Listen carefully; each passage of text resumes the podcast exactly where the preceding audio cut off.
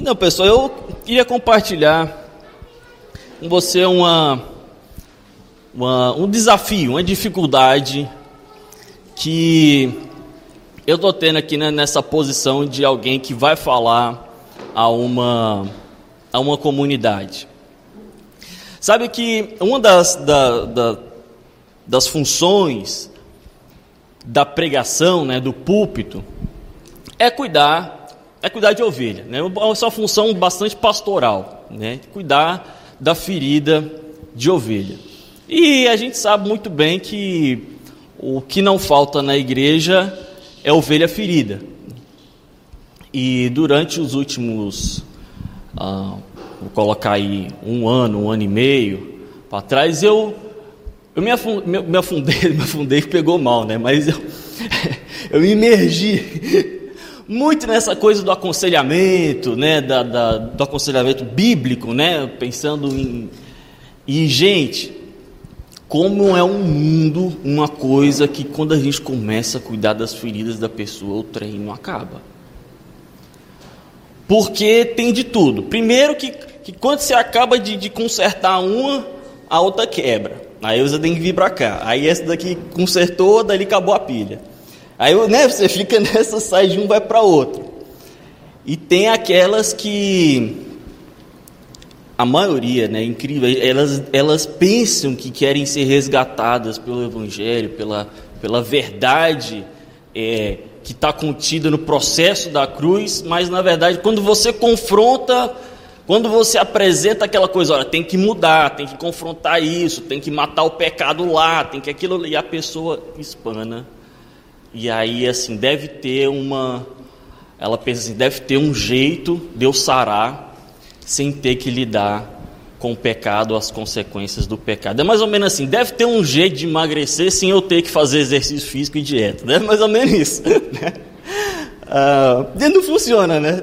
Não adianta você comprar um produto que promete isso e aquilo outro, não funciona. E uma coisa que me incomodou bastante é esse ciclo, que muitas vezes a gente entra na, na bem intencionado de, de, de cuidado do, do corpo, e de repente esse, esse, esse, processo começa a ficar parecendo psicoterapia, assim, sabe? A gente começa a se perguntar, qual, qual que é a diferença do que eu estou fazendo aqui para um terapeuta. Ok, eu estou falando de Jesus, mas parece que assim, ele tem uma técnica que não fala de Jesus e eu tenho outra que fala. E isso começou a me incomodar bastante, porque eu pensei, cara, mas tem que ter algo no aconselhamento bíblico que aponta para a realidade daquilo que Deus está fazendo no mundo e que Deus quer fazer, que Deus quer fazer na vida da igreja. Para a gente entender o que Deus está fazendo na história e a gente entra nesse movimento. Ou seja, a gente olha para algo que está acontecendo na realidade fora da gente e a gente se molda ao, ao plano de Deus, ao que Deus está fazendo. Se não rolar esse movimento, cara, é assim, umbigo, né? Aquela é, você olha para o seu umbigo, o seu problema, e aí você encaixa a Bíblia de acordo com aquilo que você está precisando. Né? Isso é um, é, um, é um poço sem fundo.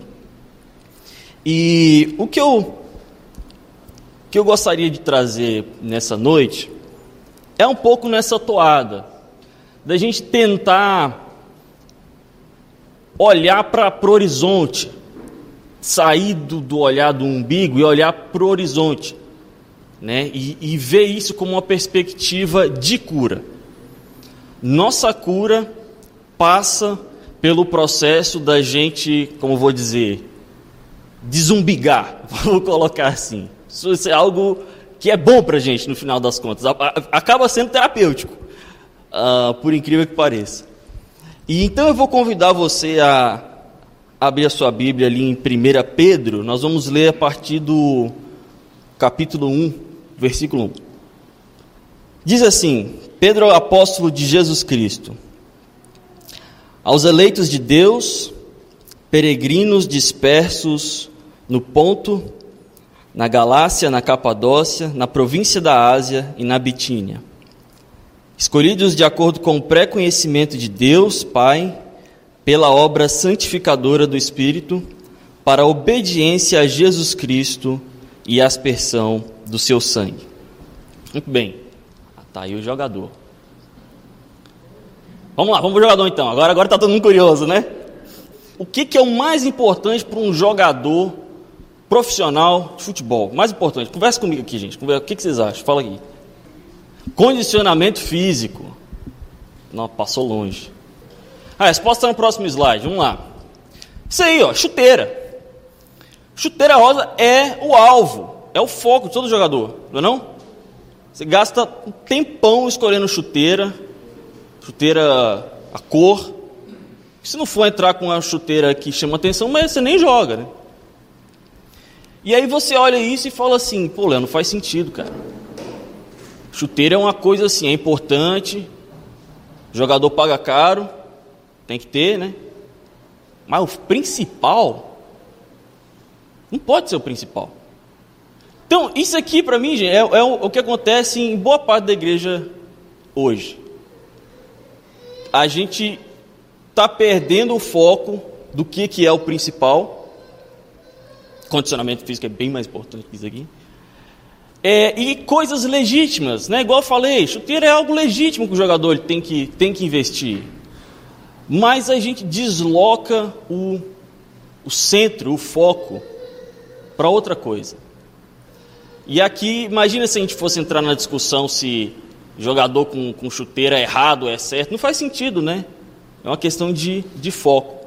Então, muitas coisas, quando eu, quando eu falo aqui sobre a igreja, eu não estou falando sobre certo e errado. Eu estou falando de foco. Né? A gente perder o foco pode ser fatal. Era só isso, pra, é só isso aí, só essa bobagem aqui que eu, que eu queria. Para ajudar você a memorizar. Então nós vamos ler aqui, pessoal, até versículo 21. E aí a cada trecho assim tem alguns tópicos a gente vai comentando, porque essa é a introdução que Pedro faz e ele está, a partir dessa introdução, ele desenvolve o resto da carta todinho. E logo nessa primeira parte que a gente já leu,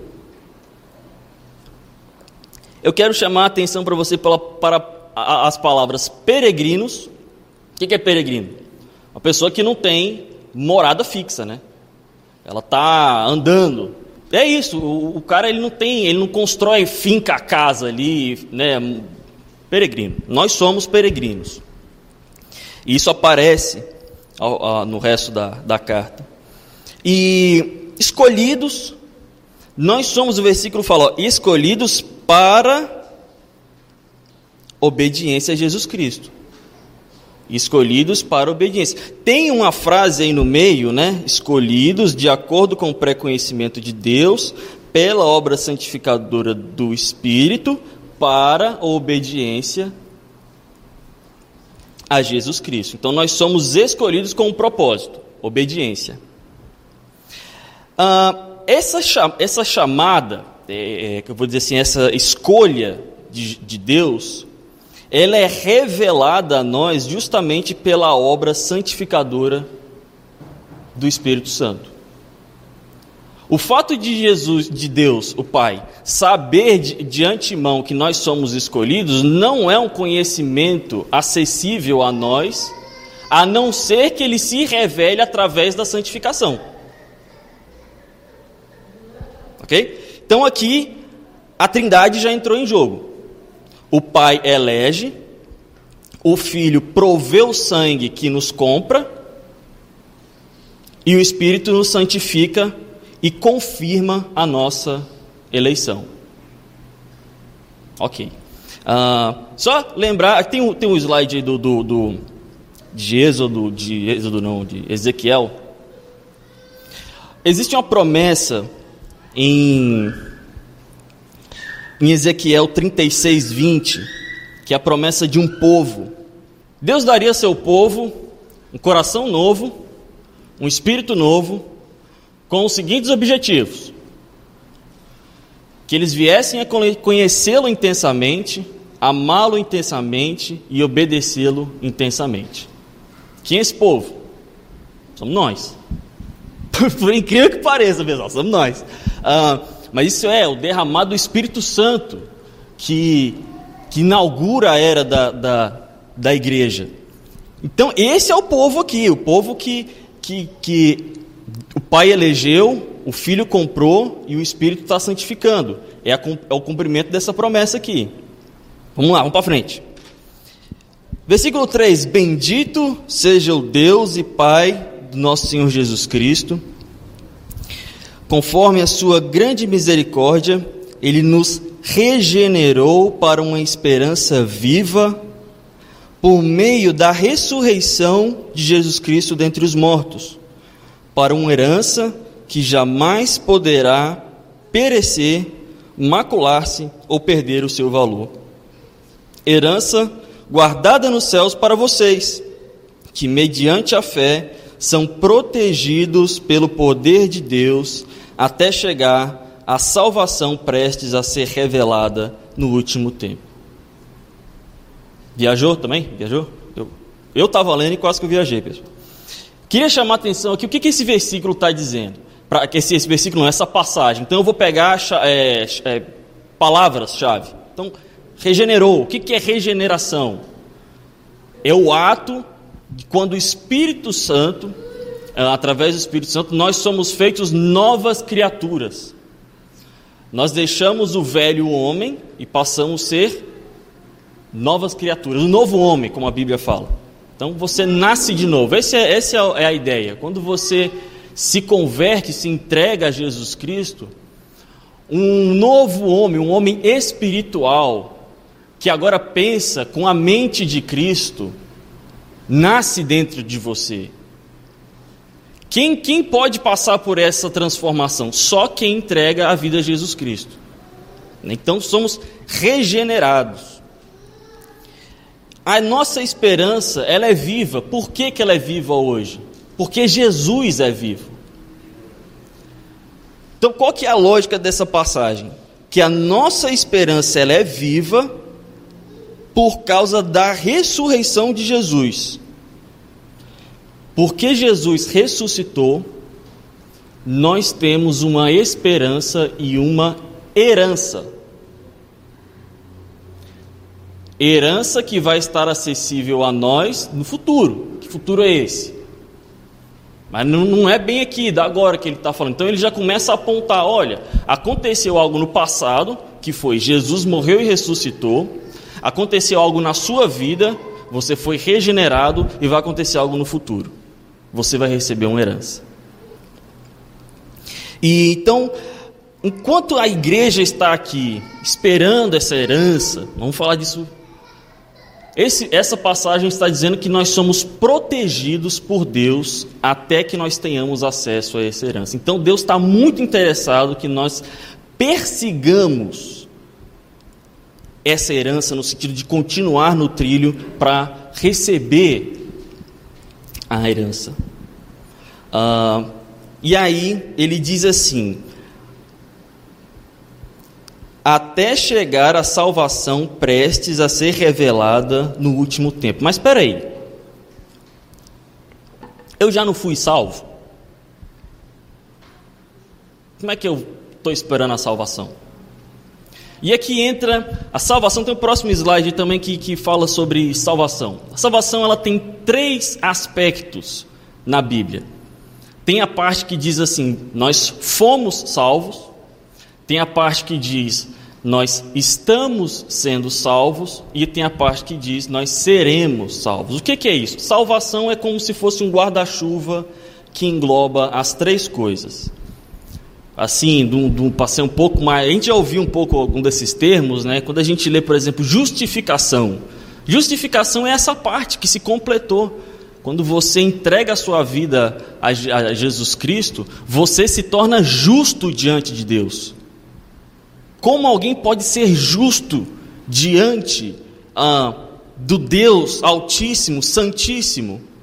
Através de Jesus Cristo. O sangue dele nos torna né, o status de justo perante Deus. Por isso nós chamamos isso de justificação. Fomos salvos. Isso aconteceu para todas as pessoas que já entregaram a vida a Jesus. Léo, precisa sentir alguma coisa? Não.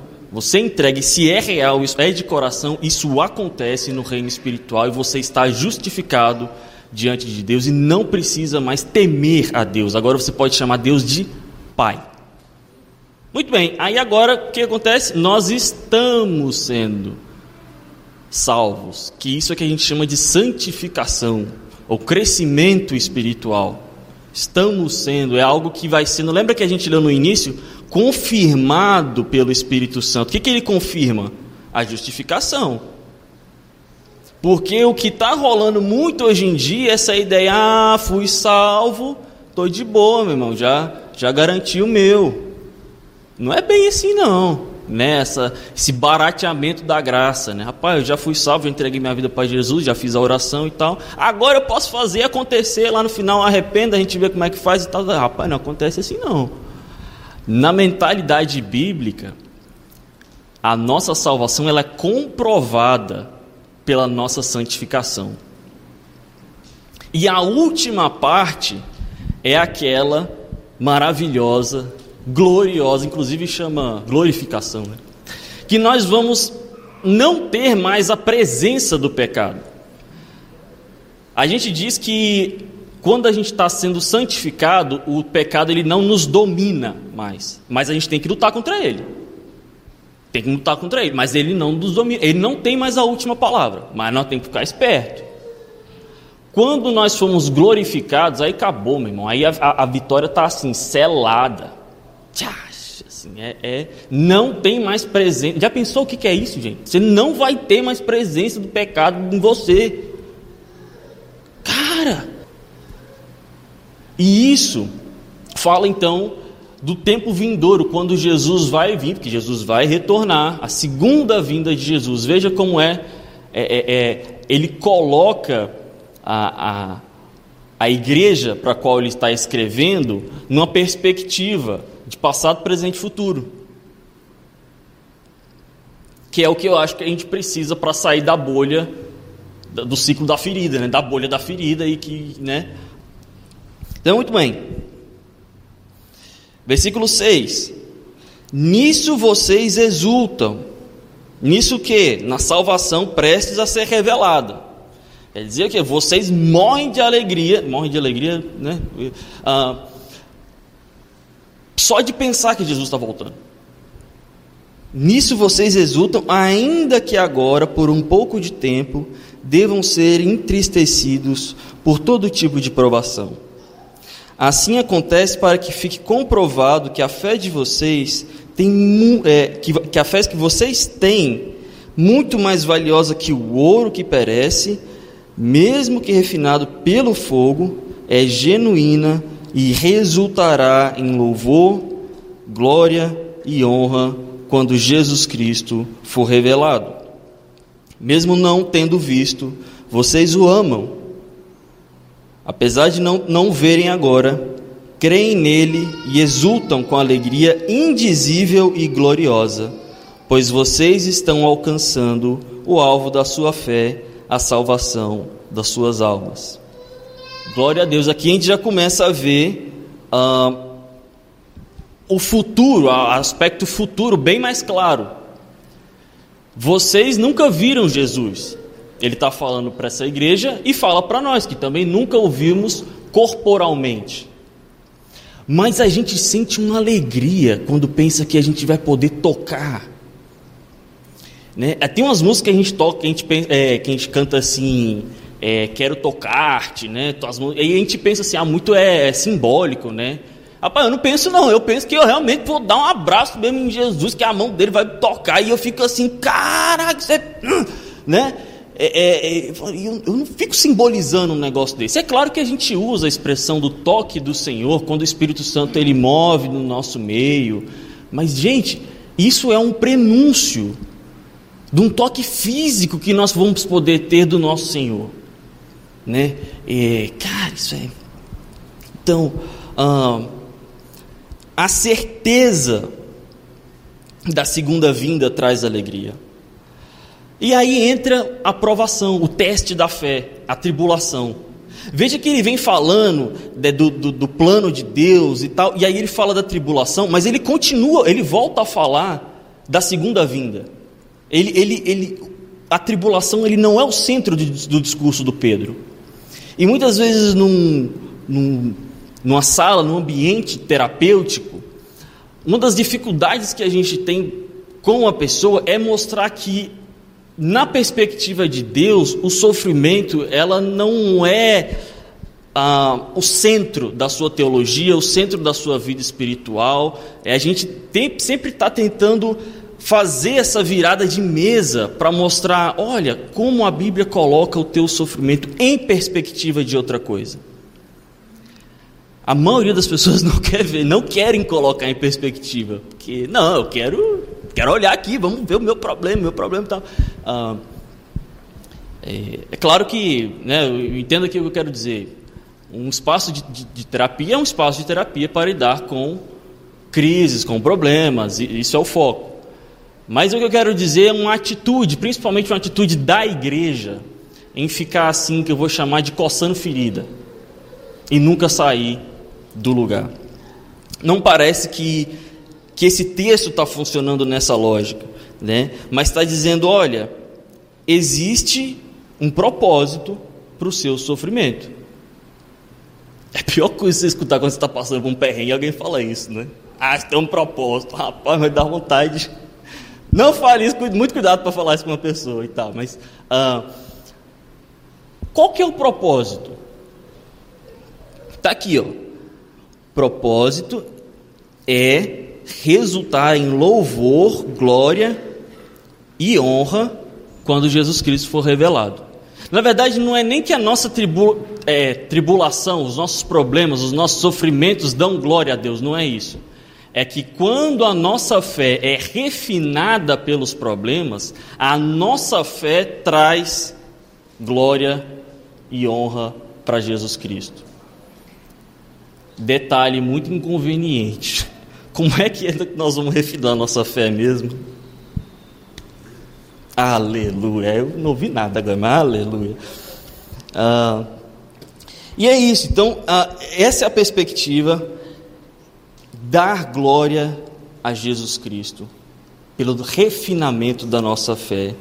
E é nesse processo, é por isso que ele fala que nós estamos alcançando hoje, hoje nós estamos alcançando a salvação das nossas almas. Então vamos continuar, versículo 10.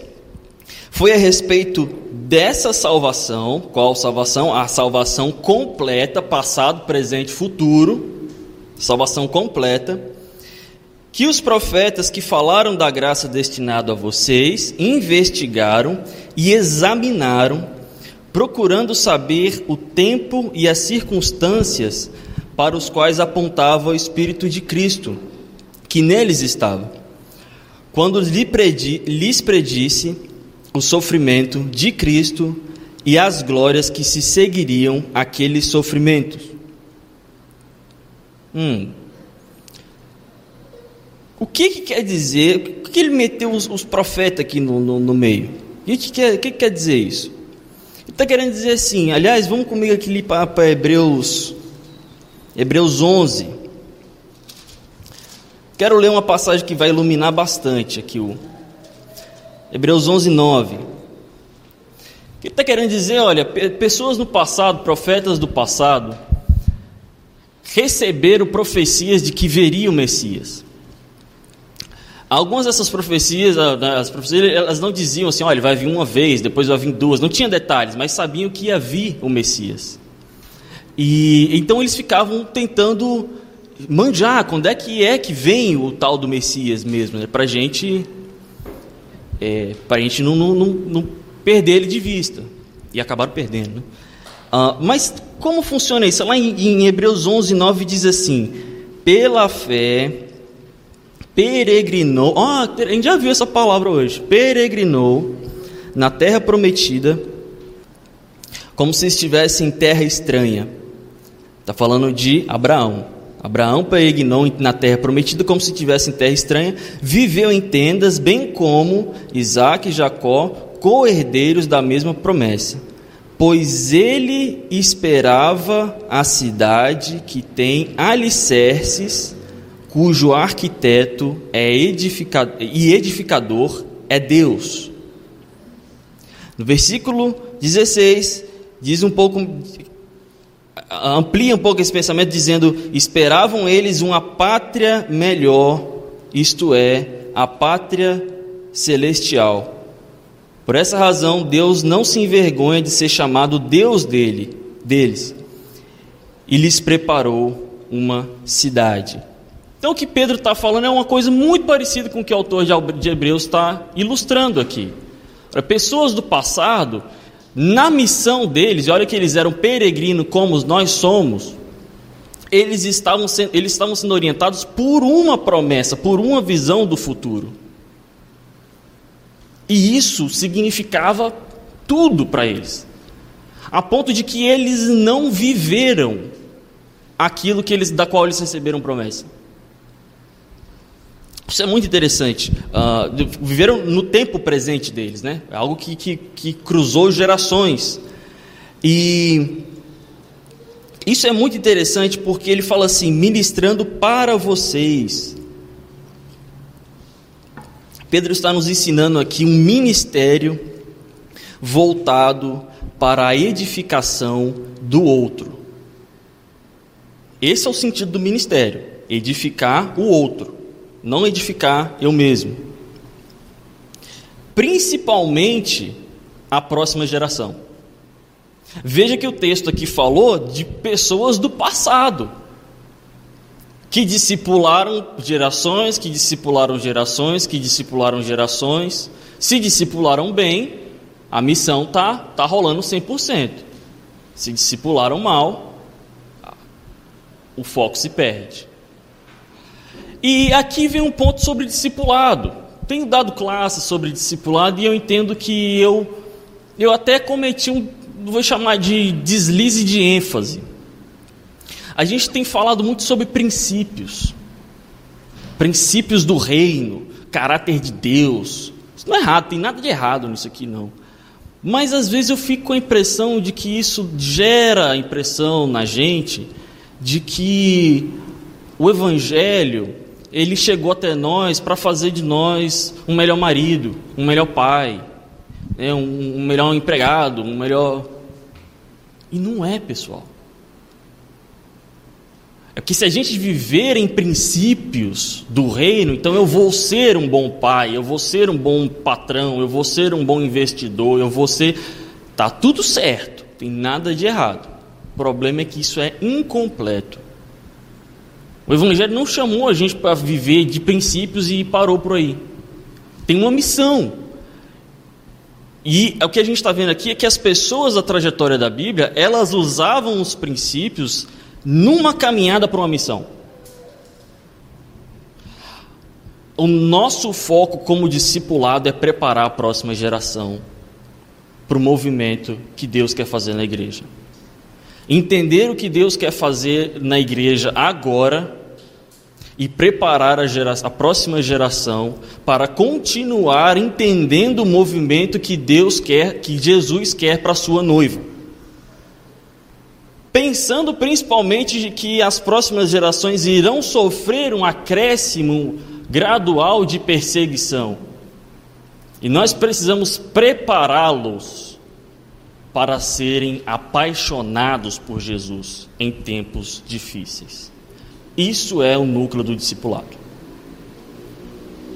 Onde é que entra os princípios? É que você não consegue fazer isso se você não estiver vivendo os princípios do reino.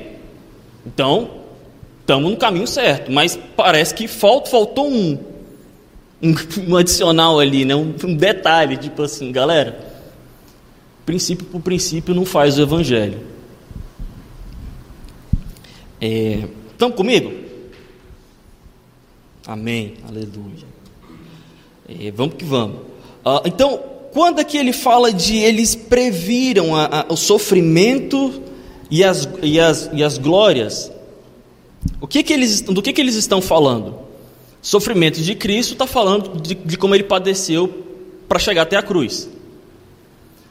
E as glórias, eles estão falando da ressurreição de Jesus ter um, subido né, a, a, ao, para estar aos céus, no trono à direita do Pai, sendo ele autoridade sobre anjos e todos os poderes e todas as coisas, e sobre a sua segunda vinda, onde ele vem reinar como rei, né, nessa nessa criação em glória, não mais como ah, quem vem para a cruz, mas ele vem como como rei. O papo vai ser diferente. E aí diz assim: a eles, ou seja, a esses profetas do passado, que nem a gente leu aqui do, do Abraão, a eles foi revelado que estavam ministrando não para si próprios, mas para vocês, quando falaram de coisas que agora lhes foram anunciadas por meio daqueles que lhes pregaram o Evangelho pelo Espírito Santo enviado de Deus, coisas que até os anjos anseiam observar. Como seria legal se as frases fossem mais curtas, né? Ah, aí a gente não se perdia às vezes tanto no. O que está dizendo aqui? Eles foram, né? Então, revelado coisas para eles que se aplicam a vocês, ou seja, eles ouviram falar do Messias na geração de vocês, dessa carta aqui.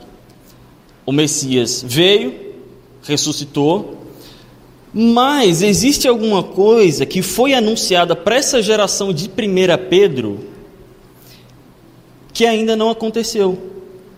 E que os profetas de antigamente tinham falado, mas ainda não tinha acontecido na carta de 1 Pedro e ainda não aconteceu hoje, que é o que? A segunda vinda. A gloriosa e esperada segunda vinda.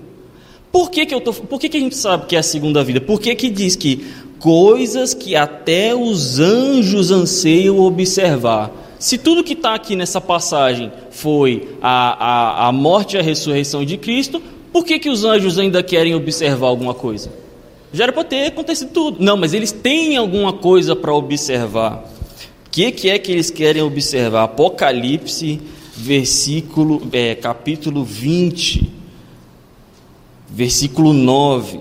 Ai, glória a Deus. Agora Agora o pau vai quebrar porque isso aqui está falando do fim dos tempos. E o fim dos tempos vai ter, vai ter, vai ter confusão, vai ter fuzuê, né? E aqui diz assim lá no versículo 9: As nações marcharam por toda a superfície da terra e cercaram o acampamento dos santos, a cidade amada, mas um fogo desceu do céu e as devorou. O diabo que as enganava foi lançado no lago de fogo que arde ah, com enxofre, onde já haviam sido lançados a besta e o falso, falso profeta. Eles são atormentados dia e noite para todo o sempre. Detalhe: não tenha, não, não se impressione com a besta e falso profeta. Aqui já está escrito o final deles. E ele diz assim: depois vi um grande trono branco e aquele que nele estava assentado Lembra que a gente falou que Jesus estava sentado no, no céus, um trono? Está aqui o trono. A terra e o céu fugiram da sua presença e não se encontrou lugar para eles. Vi também os mortos, grandes e pequenos, em pé diante do trono, e livros foram abertos. Outro livro foi aberto, o livro da vida. Os mortos foram julgados de acordo com o que tinham feito segundo o que estava registrado nos livros. O mar entregou os, os mortos que nele estavam, e a morte uh, e o Hades entregaram os mortos que, nela, que neles haviam. Hades era o lugar que, que, que, se dizia que os mortos iam. Não é, não é exatamente o inferno, mas é, tipo, é na, na mitologia, na, na, na, linguagem da época, era tipo assim: ah, os mortos ficam lá descansando até o dia que eles. Não tem a ver aqui com ser condenado, né? Então, a própria morte e o Hades foram lançados no lago de fogo. O lago de fogo, que é a segunda morte, aqueles cujos nomes não foram encontrados no livro da vida, também foram encontrados, também foram lançados no lago de fogo. Esses aqui são aqueles que não entregaram a vida para Jesus, que não passaram pela regenera regeneração, que não foram justificados, que não fizeram aquela coisa toda que a gente leu no início. Pois é, essas pessoas. Então, versículo é, 1 do capítulo 21. Vi novos céus e nova terra, pois o primeiro céu e a primeira terra tinham passado e o mar já não existia. A cidade santa, a nova Jerusalém, que descia dos céus da parte de Deus, preparada como uma noiva adornada para o seu marido. Olha a cidade que a gente leu aqui que Abraão tinha visto, gente. O que, que ele estava vendo?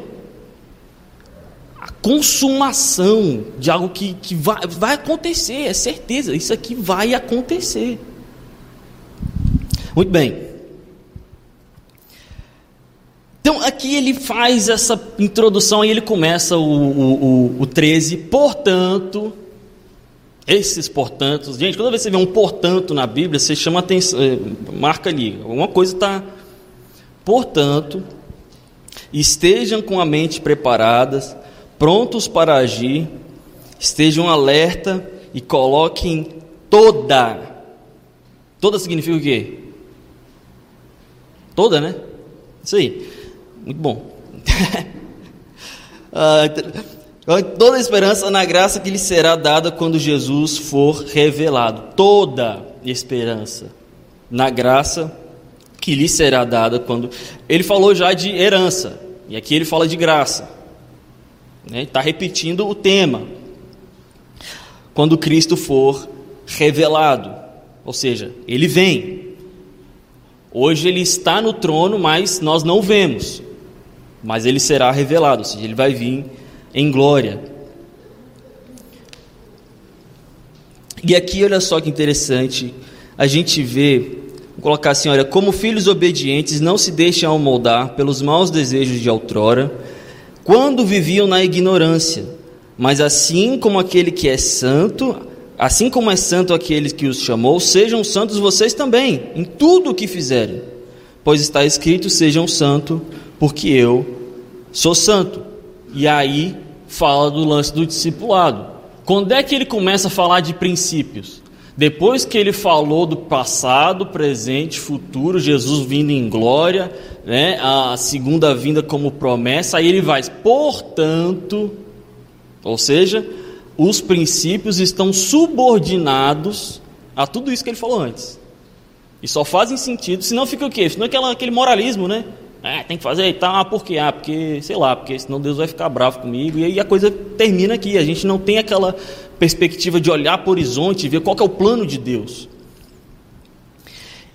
Versículo 17: Uma vez que vocês chamam Pai aquele que julga imparcialmente as obras de cada um, portem-se com temor durante a jornada terrena de vocês. Hum, vocês são peregrinos, jornada terrena e olha que interessante, ele faz uma junção rara de ver na Bíblia: pai e juiz. Geralmente a gente vê o pai ou a gente vê o juiz. Mas aqui ele faz a junção, ele está colocando os dois lado a lado. Então ele julga aqui, gente, o que o, que o juiz nos julga aqui, o pai, juiz, não é da salvação, tá? Não é tipo assim, você cometeu um pecado e agora perdeu a salvação. Aí tu faz alguma coisa e ganhou de novo, aí perde tal. Não, não é nesse sentido que ele está é, colocando. A salvação, ela é, ela está segura. Nós estamos justificados. Pronto, acabou.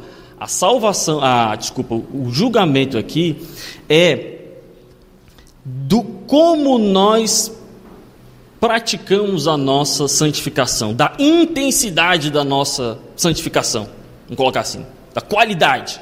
Isso ele vai julgar. Não, vamos dizer assim, é o, crente meia boca, o café com leite, o café um pouquinho, né, um pouquinho mais morninho e tal, é como se tivesse, eu não sei como é que vai ser isso, mas não é da sua, é, da sua eternidade, né? E isso quer dizer que ele, quando a gente pensa nisso com o versículo anterior do ser de santos como eu sou santo, ele não faz vista grossa da santidade dele. E não é assim, ah, não, mas você, você entregou a vida para Jesus, né, meu filho? Ah, então, ok, então deixa passar. Ele não faz vista grossa. Então, o julgamento dele tem a ver com a qualidade que nós levamos, ou a intensidade com a qual nós levamos a nossa santificação. Diz assim: Pois vocês sabem que não foi por meio de coisas perecíveis, como prata ou ouro, que vocês foram redimidas da maneira vazia de viver transmitidas por seus antepassados. Mal discipulado rolando aqui. Né? Ah, mas pelo precioso sangue de Jesus Cristo, como de um cordeiro sem mancha e sem defeito, conhecido antes da criação do mundo, revelado nesses últimos dias em favor de vocês, está falando da encarnação de Jesus, ah, por meio deles, por meio dele, vocês creem em Deus que o ressuscitou Jesus dentre os mortos e o glorificou, de modo que a fé e a esperança de vocês estão em Deus. Que essa passagem está dizendo é: o preço foi muito alto para nos comprar como povo. Não podemos, isso é o que Deus diz, viver uma fé meia-boca, uma fé morninha. É bom, né? A fé morninha não, não rola. Ah, e é assim que Pedro inicia a carta dele. É, ah, basicamente diz assim que Jesus comprou a sua noiva com alto preço e que ele está vindo para buscar essa noiva. E você não se desanime com as tribulações, elas têm um propósito. Lembrem-se, vocês são peregrinos. Então, a partir daqui, Pedro desenvolve a carta dele em como a igreja deve se portar. Aí a gente vê bastante princípio. Né? E eu gostaria de trazer um versículo que eu acredito que seja o, o, o grande resumo do resto da carta, que é lá em capítulo 2, versículo 9, que diz assim: Vocês, porém, são geração eleita, sacerdócio real, nação santa, povo exclusivo de Deus, nossa identidade, nossa missão para, agora vem a nossa missão, anunciar as grandezas daquele que nos que os chamou das trevas para a sua maravilhosa luz. Qual que é a nossa missão enquanto Jesus não volta? Anunciar as grandezas de Jesus Cristo. E aí ele começa a fazer assim vários, tentar dar vários exemplos de como a gente faz isso. E basicamente o que ele diz, o que, que isso significa, né? anunciar as grandezas daquele que nos chamou. Uma das coisas é buscando ter maior intimidade com o espírito do noivo. A gente pode ver isso no capítulo 2, versículo 2 e versículo 4 né, que diz assim, versículo 4: Na medida que se aproximam dele, vocês também estão sendo utilizados como pedras vivas na edificação de uma casa espiritual. À medida que a gente se aproxima dele, que a gente cria intimidade com o espírito do noivo. Como é que a gente faz isso? Bíblia e oração. Sem isso o crente não vive, né? Bíblia e oração. Intimidade. Somos chamados para sermos absurdamente, absurdamente unidos como igreja. Isso aparece, por exemplo, lá no versículo 4, capítulo 4, versículo 8, diz assim: Sobretudo, amem-se sinceramente uns aos outros, porque o amor perdoa muitos pecados. Também fala quatro vezes na carta para nós estarmos em alerta, moralmente e doutrinariamente. E ele fala quatro vezes em casos de sujeição, pessoas que devem se sujeitar às outras.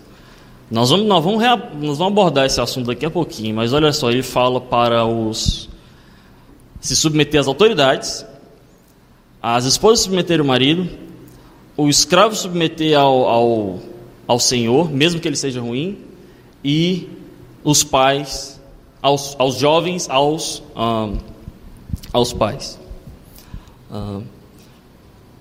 Vamos aqui então caminhar para o final. O que, que é anunciar as grandezas daquele que os chamou? para a gente não cair nesse negócio de ficar é, é, moralismo, ah, tem que fazer isso, tem que não sei o que lá e tal, enfim. O que, que é o. Como é que a gente pode. Uma outra linguagem que a gente pode colocar essa situação para a gente entender, isso virar um princípio na nossa cabeça de como nós devemos viver ansiando, aguardando Jesus. Olha a chave que nós já lemos está em noivo e noiva. A noiva, que é a igreja, está esperando o noivo, que é Jesus. Na beira de um casamento, a noiva pensa em quê? A não ser no noivo. Pensa na noiva apaixonada. Não adianta você querer conversar outra coisa com ela. É, tudo dela é o noivo, é, é, é o casamento, tudo dela é o casamento, é que falta o casamento. Não é? A pessoa apaixonada é assim. Em, outra, em, outras, em outras palavras, o que Pedro está dizendo é: noiva, acorde, mostre que você está apaixonada. As pessoas ao seu redor olham para você como noiva e elas sacam que você está apaixonada pelo teu noivo? Ou está tipo assim, distraída? Porque tem gente que fala assim, cara, não, mas Jesus não pode voltar ainda não, eu tenho que ir, eu tenho que casar. Jesus não pode voltar ainda não, eu tenho que, não, eu quero abrir aquele negócio lá, cara. Quero ficar rico, quero ter filho, quero criar meus netos. Não sei o que lá. O que, que é o noivo? O noivo é um baita de um estraga prazeres para a sua, sua, sua, sua vida, seus planos. Não faz sentido, né, essa noiva. Essa noiva está muito esquisita. Né? Oh, o noivo está vindo. Ah, não, não, não. Fala para esperar um pouquinho. Não, não, rapaz, não faz sentido. Então, veja que tudo que Pedro falou parte desse princípio. Você está apaixonado ou não está apaixonado pelo teu noivo? Quando você fala em segunda vida, isso queima ou não queima teu coração? Jesus voltando em glória, botando para quebrar, dando uma bicuda naquele capeta que te infernou a vida toda. Acabou, sabe assim, acabou, deu aquele cala-boca, acabou, não tem mais pecado. A gente odeia o pecado nesse nível para falar assim, não, beleza, qualquer coisa menos pecado. Eu sacrifico tudo.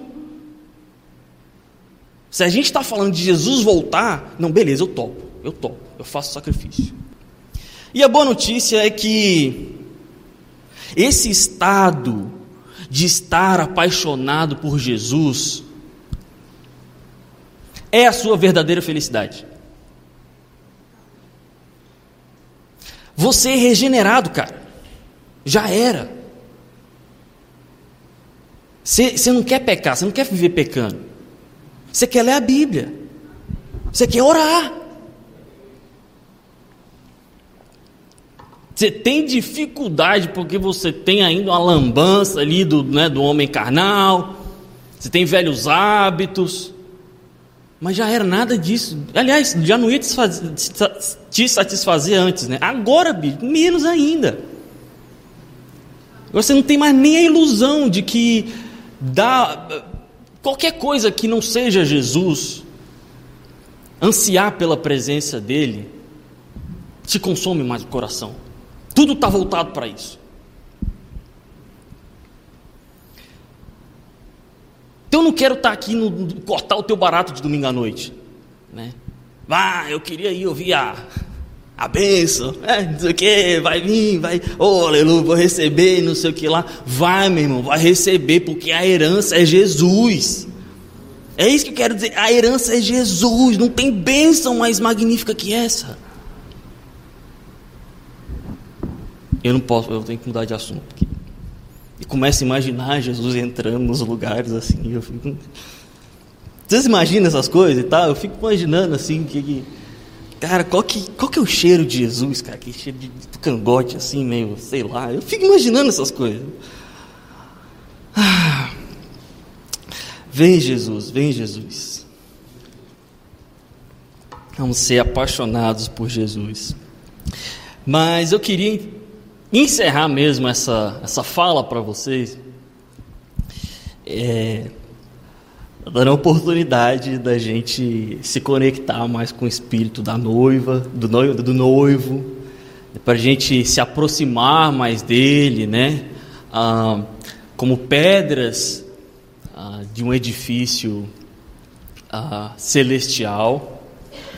Então eu gostaria de falar, eu entendi que eu, que eu deveria ter um momento sobre perdão aqui no final. Por que, Léo? Porque por quatro vezes nessa carta, e quatro dessas vezes ele faz um parágrafo. Então imagina, uma carta pequena dessa, quatro vezes um parágrafozinho assim, é bastante coisa para a carta. Ele fala de sujeição. Sujeição a autoridades que provavelmente não eram boas. Em nenhum dos casos que ele mencionou aqui. Não eram pessoas legais, tipo, fáceis de se submeter. Aliás, acho que se fosse fácil, ele não tinha perdido, gastado tanto tempo. E aí, eu acho que uma coisa que impede muito a gente de submeter autoridades é a nossa falta de perdão a essa autoridade. E quanto a gente não perdoa a, a, a, essa tal autoridade, que é, um, que é uma pedra no nosso sapato, a gente tem muita dificuldade de se sujeitar a ela. A gente se sujeita meio que assim, mas no fundo eu não estou me sujeitando, né? Eu estou, né? Você está meio que por dentro, você está empeitando a, a pessoa. Isso nunca vai gerar um espírito de unidade, isso nunca vai gerar um espírito de contrição, isso vai ser para sempre no nosso meio uma uma pedra no caminho. Porque eu pensei assim, Léo, sendo bem prático, o que que essa comunidade PIB Brusque pode fazer nesse momento, hoje à noite, para se conectar com o espírito do noivo, de acordo com o que 1 Pedro está dizendo? Quero convidar você a perdoar algumas pessoas. E eu quero colocar aqui as quatro categorias. Queria que você, em primeiro lugar, perdoasse, liberasse nesse momento, enquanto eu falar, gente, que o Espírito Santo estiver trazendo na sua, na sua mente, no seu espírito, vai perdoando. Fala, Pai, em nome de Jesus eu perdoo. Em nome de Jesus, é muito difícil. Eu quero perdoar, eu decido perdoar. Você pode falar assim: eu não consigo fazer isso agora porque a mágoa, a raiva é muito grande. Mas eu decido, eu, decido que eu não vou ficar mais com esse negócio na, na minha vida. Eu vou perdoar. Em nome de Jesus, Pai, me dê poder, capacidade para perdoar. É assim em batalha, é assim funciona, seja ousado. Queria que você perdoasse os políticos do Brasil que não merecem. Muitos deles, né? Mas a gente precisa perdoar essas autoridades e orar por elas. Pensem no cara político que mais. Cara, mais, mais tem raiva. Assim que tem quatro letras. É ele mesmo, perdoa. Perdoa, ora por ele, abençoe a vida dele. Difícil, né? Difícil. Eu comecei pelo mais fácil, gente. Vem, Pai, capacita a nossa igreja. Capacita a nossa igreja a fazer a tua obra.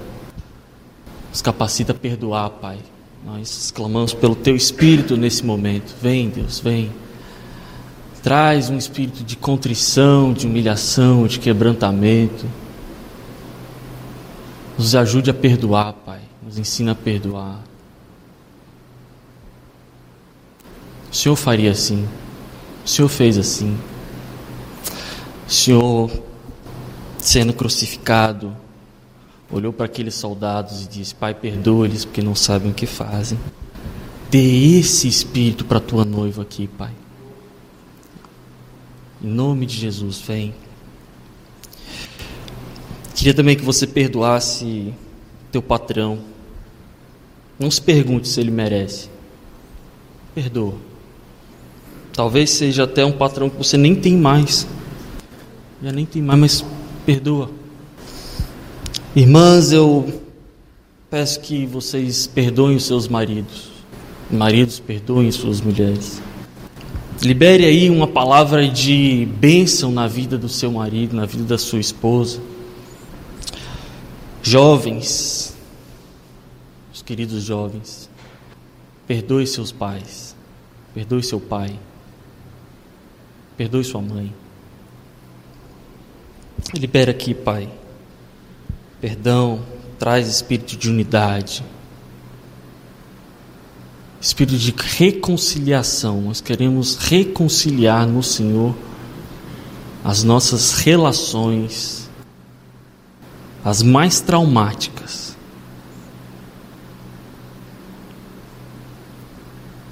Vem, Senhor, vem, Senhor.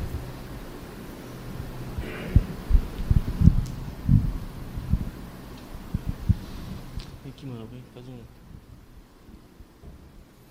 Mano, faz uma, uma oração aqui com, com a gente aqui. É, enfim, cara, cara, pessoal, cara, oração. Senhor Jesus, nós estamos diante do Senhor aqui, Pai. E precisando, Pai, do poder do Senhor em nossas vidas, da direção do Senhor. E nós temos toda a direção, Pai, porque Tua palavra nos ensina. Nos dê capacidade, Pai, de perdoar, como foi ministrado agora, Pai, em nossas vidas. Pai, nos dê ousadia, Pai, como o Léo ministrou aqui, que possamos ser ousados, Pai, no Senhor, Pai, porque nós não conseguimos por nossas forças. Nós, Pai, quando lembramos de situações, pessoas, às vezes, Pai, vem o orgulho, a raiva, às vezes nós deixamos tomar conta e esquecemos, Pai, do que o Senhor nos ensinou. Esquecemos, Pai, de quando o Senhor estava entregando Sua vida por nós, Pai. E o Senhor falou, como foi falado aqui, Pai. Eles não sabem o que estão fazendo. E muitas vezes nós não sabemos, Pai, o que estamos fazendo. Nos perdoa, Pai. E pedimos ao Senhor que nos dê discernimento, Pai, no Senhor. Nos dê ousadia no Senhor, Pai, para liberar perdão, para que nós possamos ser libertos, Pai, livres. E possamos estar, Pai, ansiando a cada dia, Pai, o, o Teu retorno, Pai. Mas que nós possamos estar livres, Pai, dessas coisas que nos amarram, que nos travam, nos faz parar muitas vezes, desanimar. Tudo isso, Pai, por falta de perdão. Nós estamos aqui como igreja, Pai, agradecendo ao Senhor porque o Senhor nos dá essa oportunidade, Pai, de abrir o nosso coração e liberar perdão, Pai. Nós queremos, Pai, ser ousados no Senhor e pedimos, Pai, traga em nossa mente, traga em nosso coração. Pai, ainda, Pai, quando a gente sair para as nossas casas, se algo vier em nossa mente, Pai, que nós possamos lembrar dessa mensagem, lembrar desse, desse momento e possamos perdoar, Pai. Se a gente encontrar alguém, Pai, que nós liberamos perdão aqui, nós possamos falar, ter coragem, dizer: Eu te perdoo. Não por apenas a minha vontade, mas porque nós aprendemos com o Senhor Jesus e nós liberamos perdão. E nós somos agraciados pelo Senhor, Pai, porque nós, através de uma atitude dessa, Pai, nós somos cheios, Pai, da Tua graça, do Teu amor e